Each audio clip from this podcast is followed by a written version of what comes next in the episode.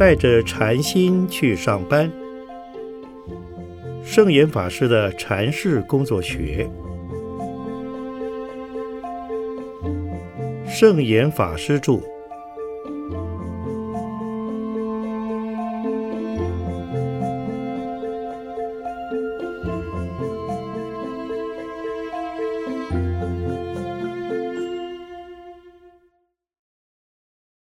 如何扮演好自己的工作角色？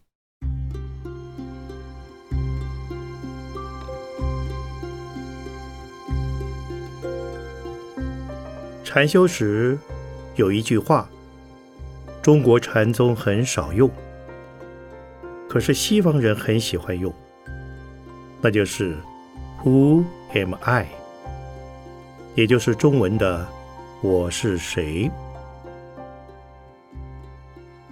我一向认为，我们每一个人都一定要扮演好自己的角色，把自己的角色扮演好，定位明确了，你的责任、义务、权利清楚了，那你就是一个高明的人。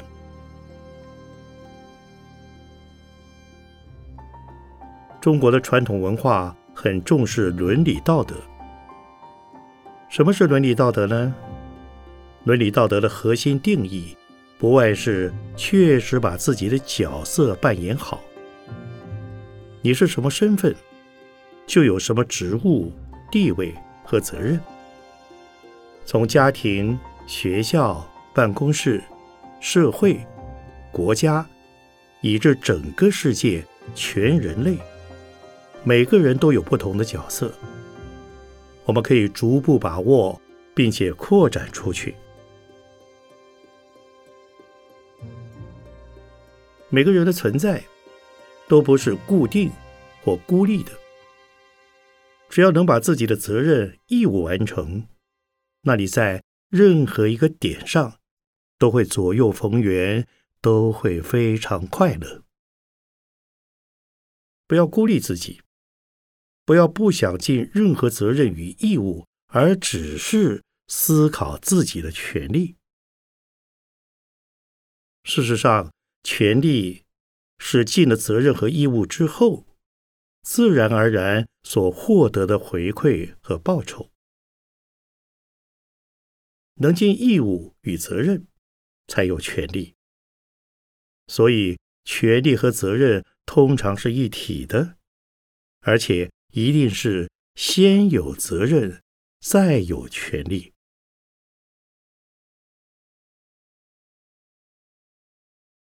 能根据职务、身份、立场来尽义务和责任，那你就有权利了。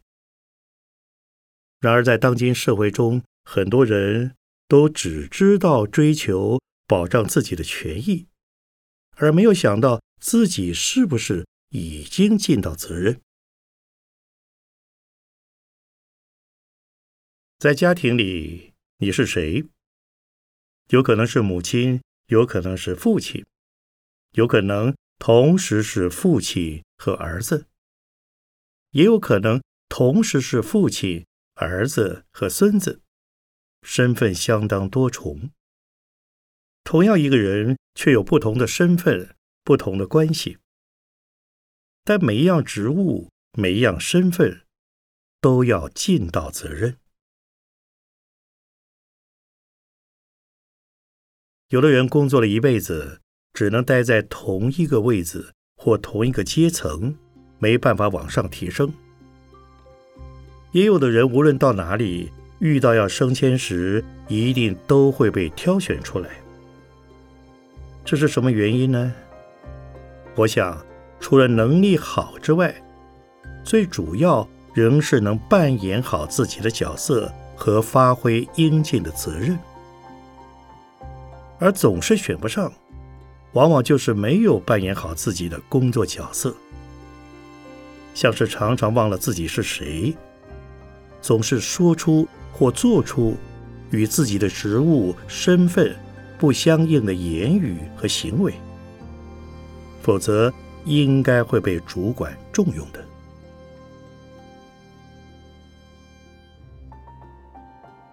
佛教有一句话：“做一天和尚撞一天钟。”意思是负责撞钟的和尚每天早晚都必须准时撞钟，做好自己的工作职务。同样的，我们做人一定要先知道自己是谁，自己的身份立场是什么，然后告诉自己应该把什么事情做好。怎样是尽责呢？如果上班时间规定朝九晚五，那是否只要准时打卡就算是尽责了？当然不是。重要的是你的工作态度，一定要想办法把自己角色扮演好。除了要善尽我们的职责，与上下左右的人际互动也很重要，因为人并不是物体。也不是一盆植物，可以永远固定在同一个位置上。人与人之间是需要透过互动来共同成就任务的。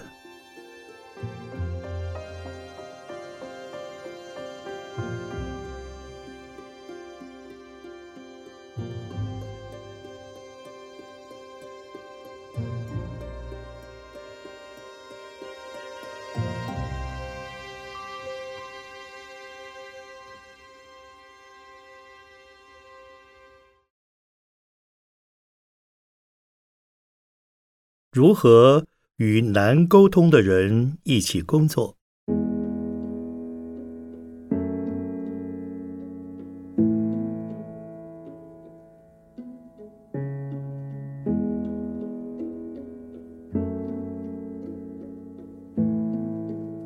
我们在工作时，无论与谁互动，都要以尊重的态度，将对方视为菩萨。像在法鼓山团体中，大家会互称对方为菩萨，就是将对方当成菩萨来对待。即使遇到的是不友善、不配合，或是能力不佳的人，都是一样。千万不要因此怀疑对方的工作态度或是工作能力。既然已经和他一起共事，就要将他。当成菩萨看待，尊重他的人格。因此，彼此间不可以使用粗话、刻薄话或是指责的语言，一定要用尊敬、善意的语言，譬如请教、请问、是的、对的、好的、很好等。同样的，面对不同意见时，也不可以用命令或反抗的方式，而要用商量的方式来沟通处理。身为主管者，要尊重专业工作人员以及多数人的意见；执行者则要尊重主管的指导。如果部署不接受主管所分配的工作，应提出。不执行的理由及意见，而不是一味的抗拒对立，要以商量的方式寻求解决。譬如，主管下达一个命令，如果身为部属有自己的想法要表达，就可以建议说：“是的，这件事情您考虑的很好，但是从执行的角度来看，另一种做法。”可能会比较节省时间和金钱。在交办工作时，不要以命令的方式要求执行者，而是先询问在期限内是否能够完成，以及彼此沟通执行时可能会遇到的状况。沟通之后，如果能充分信任执行者。通常都能尽力去完成。由此可见，部属与主管的良性沟通是让工作顺利的必要条件。但是，在工作场合中，各种人都有。有的人自私、推诿责任，老是跟你作对。但即使这样，我们对他还是要抱持希望，因为从修行的立场而言，每个人都还是有转变、改善的机会。如果我们一开始就认定对方不好，留下刻板印象，那么对方就毫无翻身的机会，彼此间的关系亦不可能改善。所以我们在工作中以及与人互动时，要有菩萨精神，对任何人都不要失望、对立，而要消融自己，包容人，体谅人。这个观念很有用，因为只要能消融自己，就能包容所有的人，心中就没有对人的恨意了。否则，你光听到他的名字就一肚子火。如果再见到他的人，那就是仇人狭路相逢，冤家路窄。所谓冤家路窄。其实不是路窄，而是你的心量小。如果你能包容他，冤家本身就不存在了。虽然他可能还是你的冤家，可能还是会整你，但只要你心中不要以冤家来看待他，那他就不是个冤家了。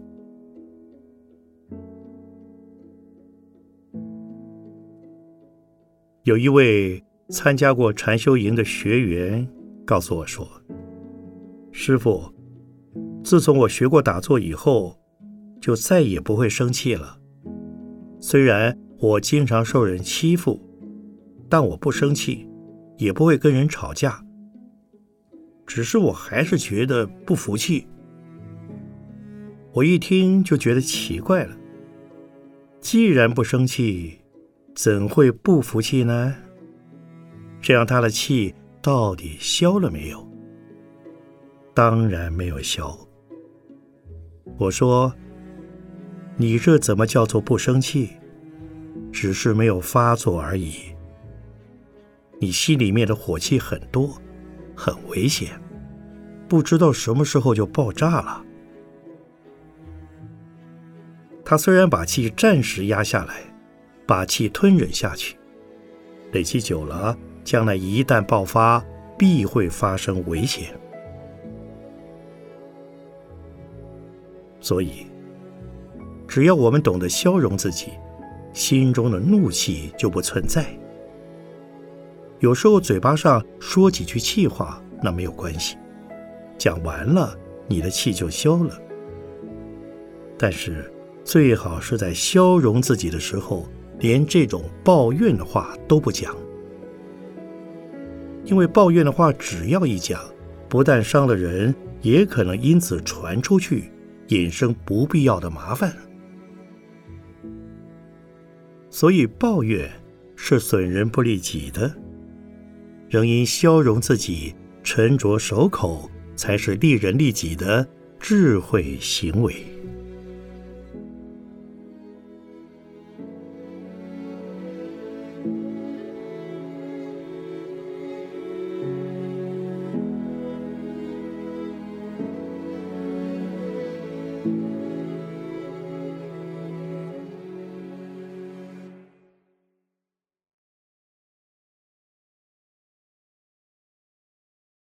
如何处理争执不下的状况？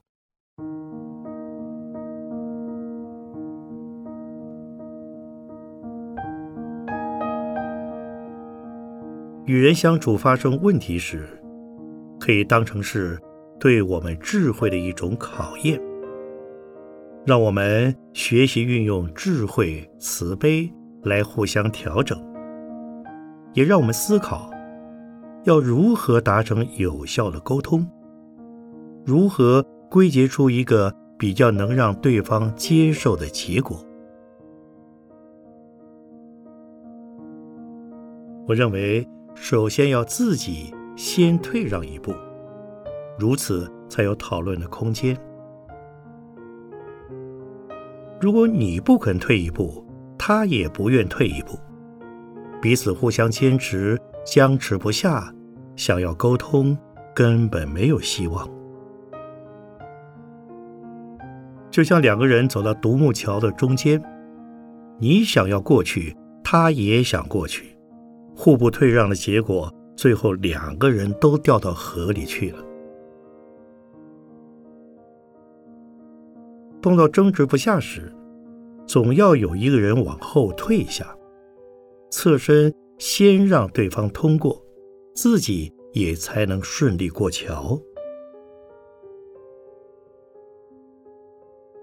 在刚退让的时候，一时之间可能感觉自己吃亏了，觉得为什么要我让他，而不是他让我呢？可是如果我们能够为了整体的长远发展着想的话，就会明白这是值得的。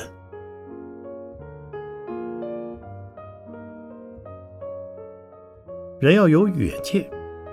今天你让别人十条路，虽然明天很可能只有两个人愿意回报，也让你的路，但是不要因此感到失望，因为至少还有两个人让你的路。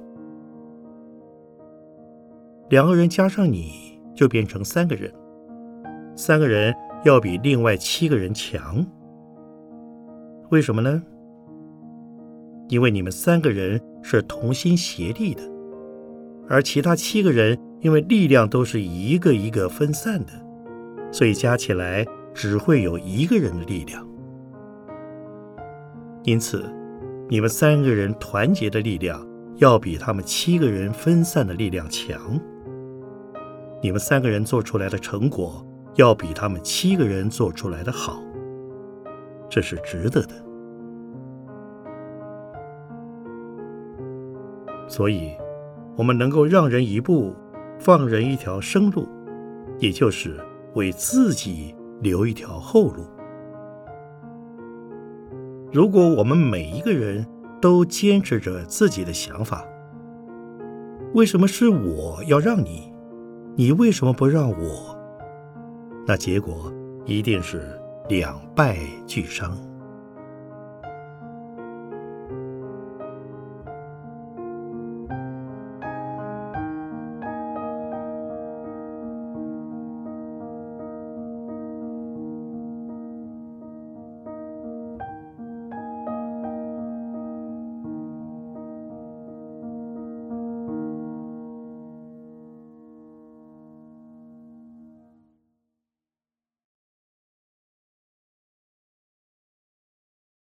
如何看待职场上的公平问题？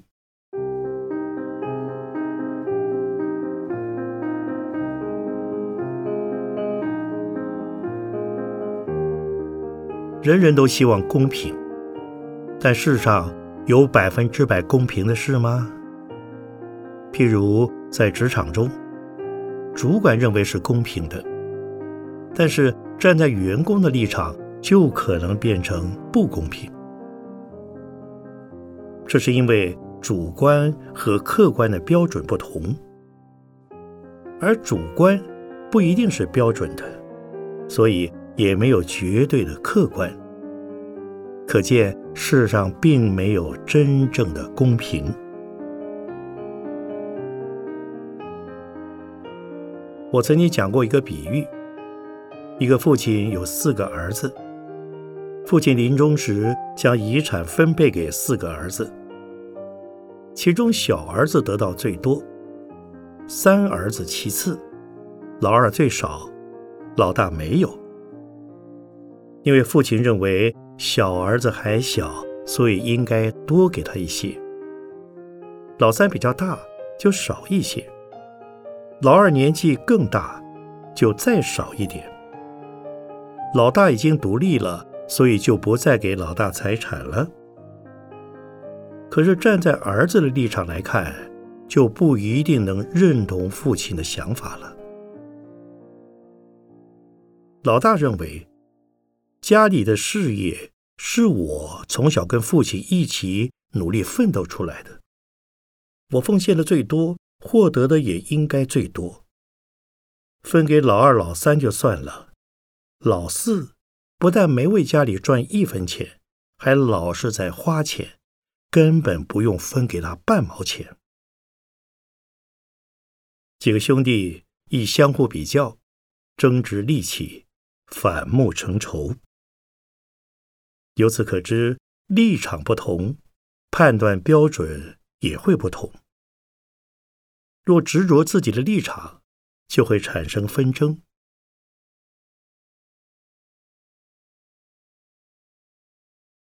我认识一位公务员，工作十分勤奋，凡是聘请到他的上司，往往可以高枕无忧、太平无事。因此，只要有人升了官，马上就会想到他，抢着请他担任助理或执行秘书。他一辈子没当过真正的主管，最多只是个小主管。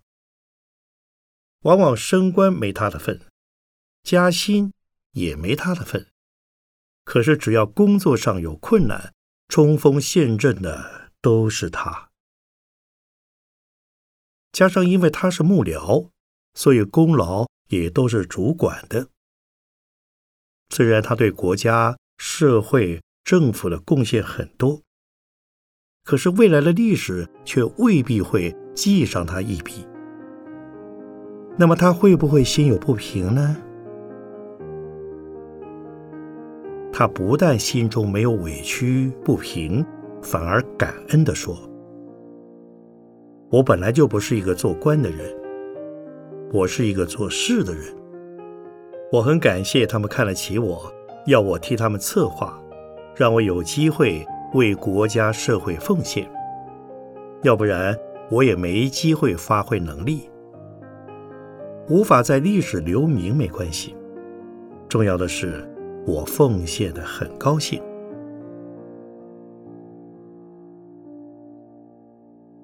为什么他愿意做这样的傻瓜呢？而这样的人真的是傻瓜吗？他默默的耕耘。默默的做，完成事情的成就感已让他非常满足，非常欢喜。虽然名声是别人的，地位荣誉也是别人的，但功德却是自己的啊。因此，当名实不相符的时候，我们还是求实为要啊。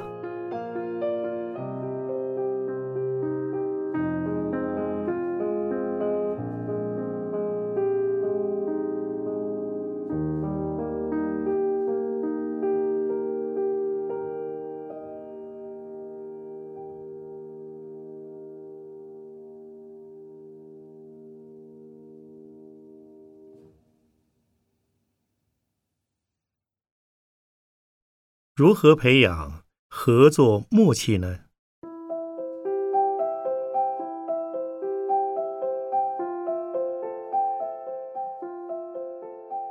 在职场中，大家都来自不同的生活环境，也都有不同的成长背景。但是进入企业团体以后，急需建立共同的理念方向，一起。朝同一方向努力，但是大家尽管都很努力，还是会发现每一个人都有自己的习气、烦恼、性格与脾气，所以并不容易沟通。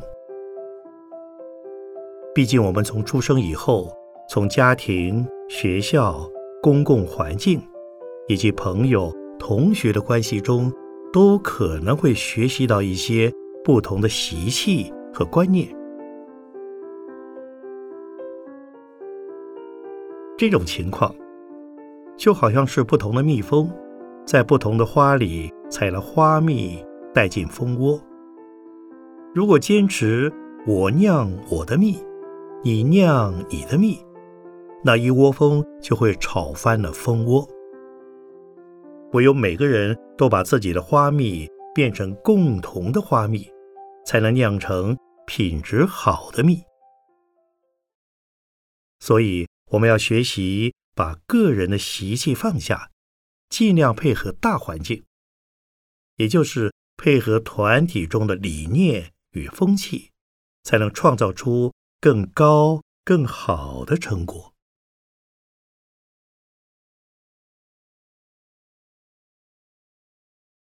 公司不同的部门，每天会接触不同的同事以及外来洽工的人员，他们的面容仪态各个不一，期望和要求也不会相同。因此，我们要随时随地保持和颜悦色。即使在家里生了气，进了办公室之后，就要放下，转变心情。即使遇到再倒霉的事，也要以和蔼可亲的态度来对待每一个人。譬如，当对方有烦恼时，要听听他们有什么烦恼；当有人抱怨时，也要听听他们有些什么抱怨。只要你当下用欢喜心来对待和倾听。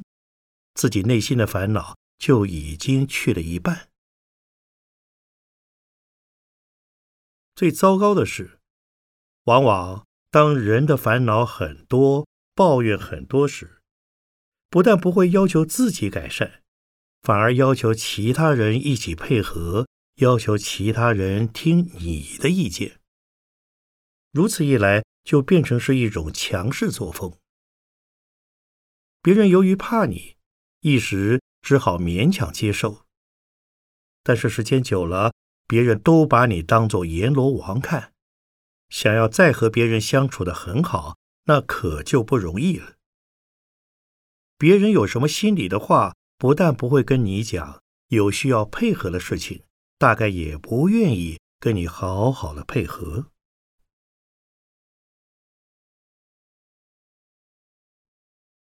再者。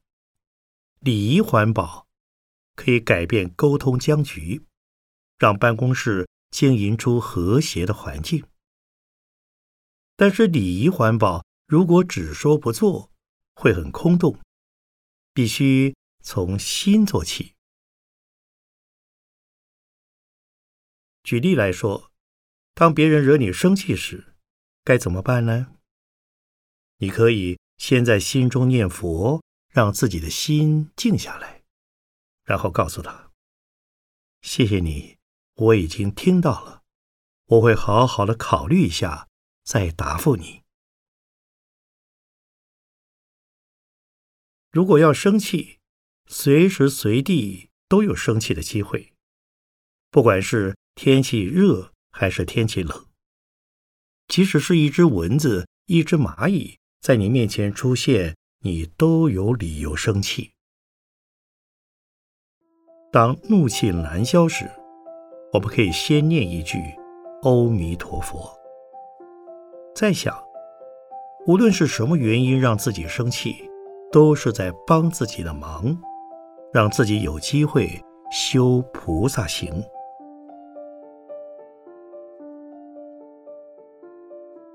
办公室的气氛。要靠大众一起营造，要互相沟通、协调，互相谅解、包容。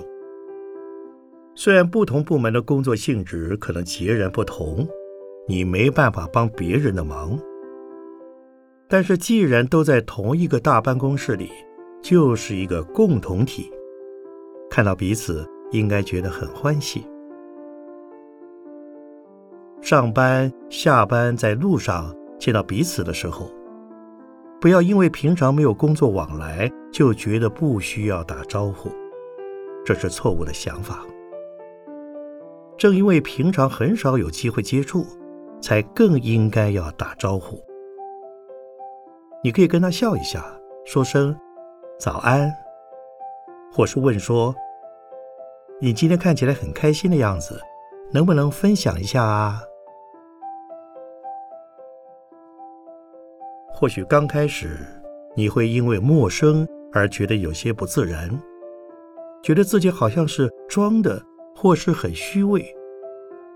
其实不要这么想，即使是装的也没关系，只要装的时候心里不要想是假的，那就是真的。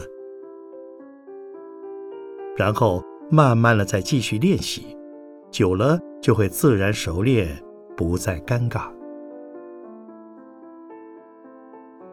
如果我们随时随地都能提醒自己做到慈悲奉献他人，烦恼消归自信，这样我们的人品和工作品质自然也会随着成长。